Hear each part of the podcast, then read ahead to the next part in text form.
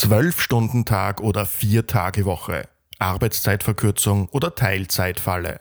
Selbstbestimmte Freizeit oder fremdbestimmte Überstunden. In der ersten Episode unseres Podcasts Klassenkampf von oben geht es um die Arbeitszeit.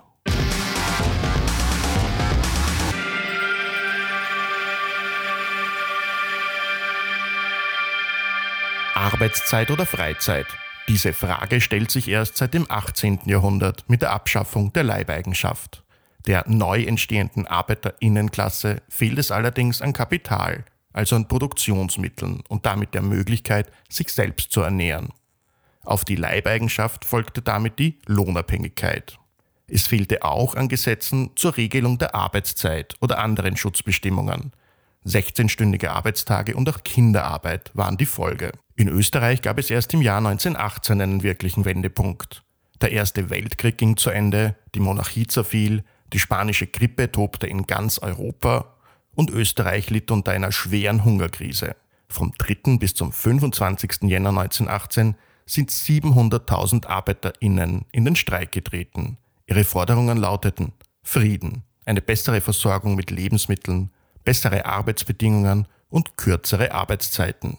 Ein Jahr später wurde schließlich der 8-Stunden-Arbeitstag mit einem 50-prozentigen Überstundenzuschlag gesetzlich verankert. An sechs Tagen in der Woche, wohlgemerkt.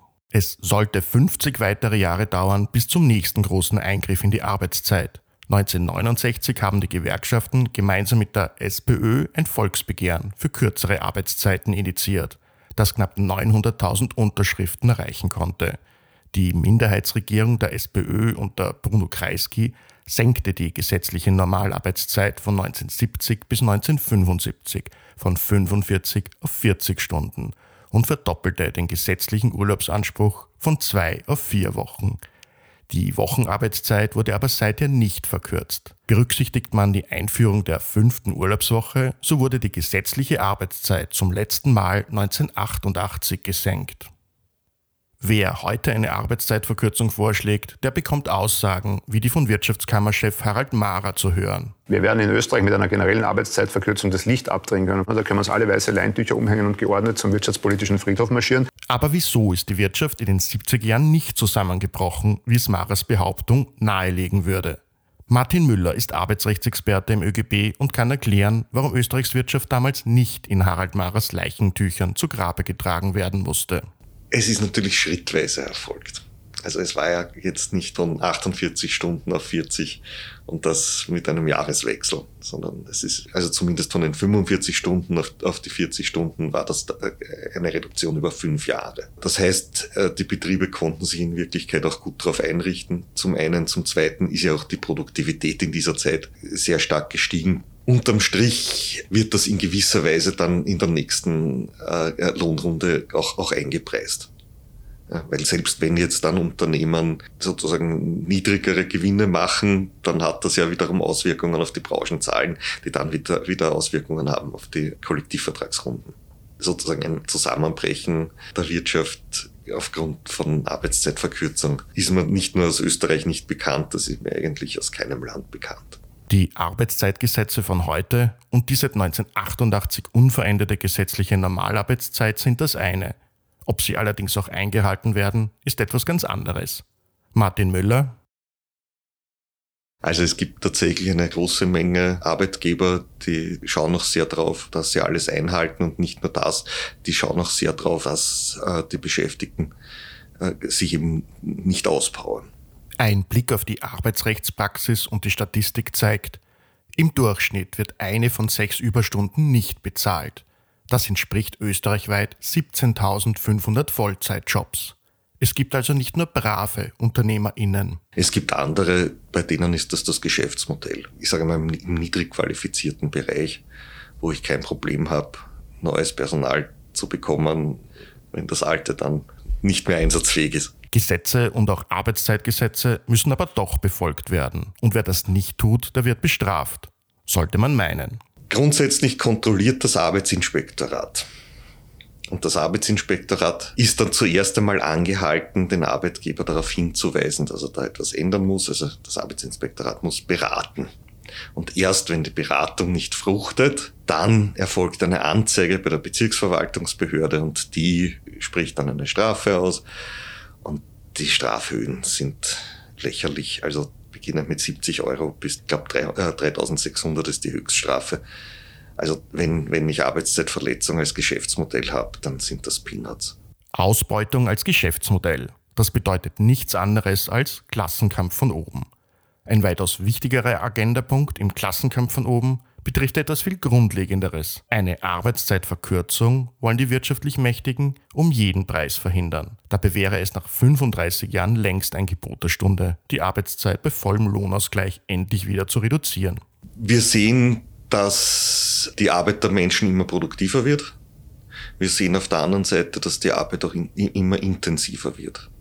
Das heißt, 40 Stunden bei Einführung der 40-Stunden-Woche vor jetzt mehr als 40 Jahren waren anders als heute 40 Stunden sind. Also von dem, was Arbeitsintensität betrifft. Ja, ist ja auch kein Wunder. Also wenn man sich vorstellt, damals hat man per, per Brief kommuniziert und per Festnetztelefon und heute kommunizieren wir per Handy und per E-Mail. Also alleine das dass hier natürlich äh, Prozesse viel, viel schneller auf einmal gehen. Aber selbst in, in Bereichen, wo jetzt die Digitalisierung nicht so eine große Rolle spielt, ist äh, äh, einfach durch auch Personalausdünnung die Arbeit viel intensiver geworden. Ich denke da nur im, im Gesundheitsbereich, um wie viel weniger Gesundheitspersonal heute für eine größere Menge an Patienten zuständig ist.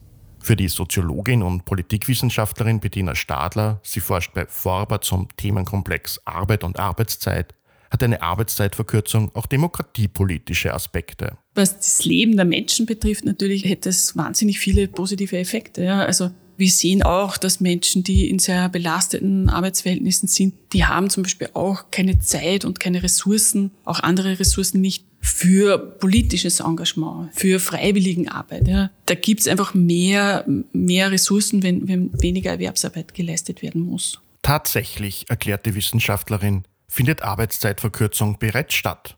Allerdings mit einem Haken. Wichtig ist da natürlich die Frage, wer zahlt denn die kürzeren Arbeitszeiten? Ich meine, wir sehen ja, der Teilzeitanteil bei den Frauen ist in Österreich sowieso sehr hoch. Auch bei den Männern gibt's doch kontinuierlich so eine Zunahme von Teilzeitarbeitsverhältnissen. Aber sehr häufig zahlen sich im Moment die Arbeitnehmer, Arbeitnehmerinnen die Arbeitszeitverkürzung selber.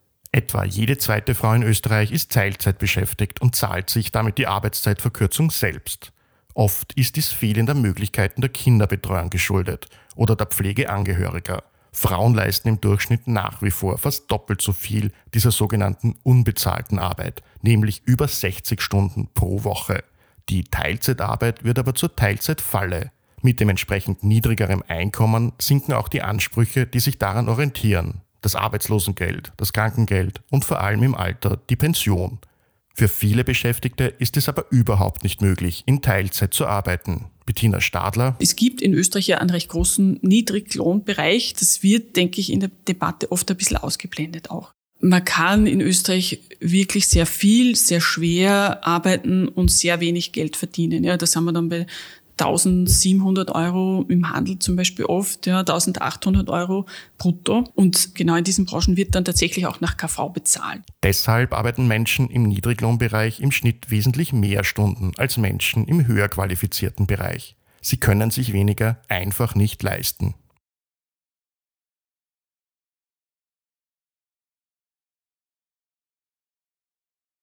Ich denke, wenn wir über Arbeitszeitverkürzung reden, dann müssen wir über Arbeitszeitverkürzung reden, von der alle Arbeitnehmerinnen profitieren können. Ja. Das sollte kein äh, Luxus-Add-on sozusagen für sowieso schon recht angenehme, meine, individuell immer wieder natürlich unterschiedlich, aber für sowieso schon relativ angenehme Beschäftigungsverhältnisse sein. Deswegen glaube ich auch, dass es ganz dringend einfach Anhebung dieser Niedriglöhne braucht in den KVs. Auf Ebene der KVs, also der Kollektivverträge, konnten die Gewerkschaften 2020 sogar eine Arbeitszeitverkürzung ausverhandeln. In der Sozialwirtschaft wird, kollektivvertraglich, die Arbeitszeit bei vollem Lohnausgleich von 38 auf 37 Stunden verringert. Das bedeutet für Teilzeitbeschäftigte übrigens eine indirekte Lohnerhöhung. Wie schätzt die Expertin ein, dass sich die Arbeitgeberseite zu einer Arbeitszeitverkürzung bewegen lässt? Also es gibt wahnsinnig schwerfällige, wahnsinnig traditionelle Unternehmen. Es gibt aber auch doch Unternehmen, die tatsächlich versuchen, Arbeitszeit neu zu gestalten. Also ich würde sagen, es gibt drei Gruppen. Es gibt die Gruppe, die sich nicht bewegen möchte. Es gibt die Gruppe, die sich bewegt, die das auch als Chance erkennen, zum Beispiel um attraktiv zu sein, aber einfach auch um die Lebensqualität ihrer Mitarbeiterinnen zu erhöhen. Dann gibt es eine dritte Gruppe, die äh, das Thema Arbeitszeitverkürzung vor allem als PR-Maßnahme benutzen. Ja. Wenn man das beobachtet, sieht man ja in regelmäßigen Abständen irgendwelche äh, Start-ups, die dann sagen, ja, Urlaub, bei uns haben die Menschen Urlaub, so viel sie möchten, oder wir haben die Vier-Tage-Woche, Urlaub, so viel man möchte. Das war Bitpanda. Dann einen Monat später hat man gelesen, dass sie wahnsinnig viele Leute entlassen, weil sie wirtschaftlich riesige Probleme haben. Ja. Also da werden sie sich mit dem Urlaub für alle, so viel man möchte, werden sie sich dann nimmer beschäftigt haben. Auch die Mitarbeiterinnen natürlich nicht. Arbeitszeitverkürzung als PR-Gag. Das braucht die Welt noch weniger als Bitcoins. Auch Martin Müller hat sich Paradeunternehmern, die mit Arbeitszeitverkürzung auf sich aufmerksam gemacht haben, genauer angeschaut. Es sind bestimmte Dienstleister, die sich halt auch leisten können, äh, ihren Kundinnen und Kunden zu sagen, zu diesen Zeiten sind wir da und verfügbar. Was ich recht interessant finde, ist, dass sich die ja tatsächlich einiges dazu überlegt haben. Unter anderem, dass sie versuchen, die Zeiten, in denen die Beschäftigten da sind, dann doch möglichst produktiv zu gestalten. Also es ist jetzt nicht einfach nur ein Geschenk an die Beschäftigten, sondern das, ist ja durchgerechnet. Und, und dann sind eben so Dinge wie, dass das Privathandy in der Zeit nicht angerührt wird und solche Dinge. Ja, oder dass die Kaffeepausen reduziert werden und Besprechungen genau getaktet sind. Man, man hat einfach in Wahrheit sich sehr bemüht, Leerläufe äh, rauszustreichen und diese Leerläufe in der Arbeitszeit halt dann den Menschen als Freizeit zu geben. Halte ich für einen interessanten Ansatz. Ich gestehe aber natürlich zu, das geht jetzt nicht in allen Bereichen. Bei einem populären Begriff zur Arbeitszeitverkürzung mahnt Bettina Stadler zur Vorsicht. Das kann bedeuten, dass ich die Wochenarbeitszeit von fünf Tagen auf vier Tagen zusammenführe. Das kann in manchen Fällen funktionieren. Oft ist es aber so, dass das dass halt dann wirklich lange Tage zustande kommen mit dem Problem eben, dass man dann schon sehr viel mehr Erholungszeit braucht. Auch mit dem Problem zum Beispiel, dass die Aufteilung von Betreuungs- und Sorgearbeit schwieriger ist. Also wenn man sich vorstellt, dass dann der Vollzeitbeschäftigte Mann äh, nicht acht Stunden, sondern zehn Stunden arbeitet, vier Tage lang, der wird nicht mehr viel Betreuungsarbeit übernehmen. Ja, das heißt, das ist eher eine Gefahr, denke ich. Andererseits kann vier Tage Woche natürlich bedeuten, dass man die Arbeitszeit um 20 Prozent reduziert, was natürlich wieder ein großer Gewinn ist. Ja. Und dann geht es natürlich um die Frage, wie schaut es mit dem Lohnausgleich aus? Und das ist halt, sind halt alles Fragen, die sich hinter diesem Schlagwort Vier-Tage-Woche verbergen ja, und die, denke ich, viel differenzierter diskutiert werden müssten. Ja. Seit 35 Jahren wurde die Arbeitszeit nicht verkürzt, aber sie wurde verlängert. Oder wie war das genau? Johann Gutenus von der FPÖ im Parlament. Es kommt es kommt kein Zwölf-Stunden-Tag und es bleibt natürlich auch der gesetzliche Acht-Stunden-Tag. Das ist ganz klar so normiert, wurde ganz klar beantwortet und es ist gar nicht notwendig, weiter darüber zu diskutieren. Viel mit sich diskutieren ließ die schwarz-blaue Bundesregierung ja tatsächlich nicht, als es 2018 um die Einführung der 60-Stunden-Woche und des Zwölf-Stunden-Tags gegangen ist. Martin Müller erinnert sich. Und man muss einmal vorausschicken, dass, dass so ein zentrales arbeitsrechtliches Gesetz wie das Arbeitszeitgesetz in der Vergangenheit immer im Einvernehmen mit den Sozialpartnern gestaltet worden ist. Es ist darum gegangen, uns zu zeigen, äh, schaut her, wir können in einem ganz zentralen arbeitsrechtlichen Gesetz etwas verändern, äh, nicht nur ohne euch zu fragen, sondern gegen euren Widerstand. Bei der Sondersitzung des Nationalrats zur Einführung des Zwölf-Stunden-Tags Ende Juni 2018 ist der ehemalige FPÖ-Clubobmann Johann Gudenus richtig in Fahrt gekommen und sagt unverblümt, was Sache ist. Der Unterschied ist nur, dass der Betriebsrat eben nicht mehr seine Macht ausüben kann und seine Kontrollfunktion. Für Martin Müller ist der Wegfall der betrieblichen Mitbestimmung einer der Knackpunkte. Die Sache ist, dass in Wahrheit auch vor dem Gesetz äh, schon zwölf Stunden am Tag möglich waren, aber nur unter äh, Einschränkungen und nur mit Zustimmung des Betriebsrats, also auf Basis einer Betriebsvereinbarung. Das ist komplett gekippt worden. Das heißt, man braucht die betriebliche Mitbestimmung jetzt gar nicht mehr für den Zwölf-Stunden-Tag. Und damit natürlich auch keine damit einhergehenden Kompensationsmaßnahmen und sonstigen Dinge. Es geht Ihnen auch darum, dass nicht mehr das Kollektiv entscheidet über das Wohl des Einzelnen, sondern der Einzelne selbst entscheidet. Das sind Fremdwörter für Sie, ich weiß es. Nämlich Eigenverantwortung und Freiheit. Wir werden diese Wörter noch genauer beibringen die nächsten Jahre, ja? Eigenverantwortung und Freiheit. Die großen Versprechen zum Zwölf-Stunden-Tag. Einfach selbst eigenverantwortlich nach Lust und Laune die Arbeitszeit einteilen. Die Arbeitszeitexpertin Bettina Stadler ist dabei skeptisch. Ganz grob gesagt könnte man sagen, das sind ungefähr die Hälfte der Arbeitnehmer, Arbeitnehmerinnen, die überhaupt flexibel agieren können. Man darf nicht vergessen, ganz viele Menschen, da muss sich die Arbeitszeit einfach an bestimmten Öffnungszeiten orientieren, da muss sich die Arbeitszeit an Schichtplänen orientieren. Das heißt, da gibt's einfach gar nicht die Form der Flexibilität. Und wenn man jetzt Menschen betrachtet, die zum Beispiel in einem Gleitzeitmodell sind oder die überhaupt relativ frei über ihre Arbeitszeit bestimmen können, dann ist trotzdem im Hintergrund immer die Frage wichtig, wer bestimmt denn tatsächlich, wie wann gearbeitet wird. Ja? Und da sehen wir halt im Zuge einer der stärkeren Flexibilisierung der Arbeitszeiten, die jetzt, ja, kann man sagen, das ist zu Ende des, des letzten Jahr, Jahrtausends angefangen, da sieht man halt, dass jetzt stärker über die Arbeitsmenge gesteuert wird. Ja? Das heißt, die Personen können zwar vermeintlich selbst entscheiden, äh, wann sie arbeiten, haben in vielen Fällen so viel zu tun, dass sie tatsächlich wieder nicht entscheiden können, zum Beispiel nicht zu arbeiten, sondern müssen oft lange arbeiten. Also man sieht es ja oft zum Beispiel bei All-In-Verträgen, dass es da einfach zu überbordenden Arbeitszeiten kommt. So viel Arbeit, dass von der Flexibilität nichts übrig bleibt. Das kann also auch passieren.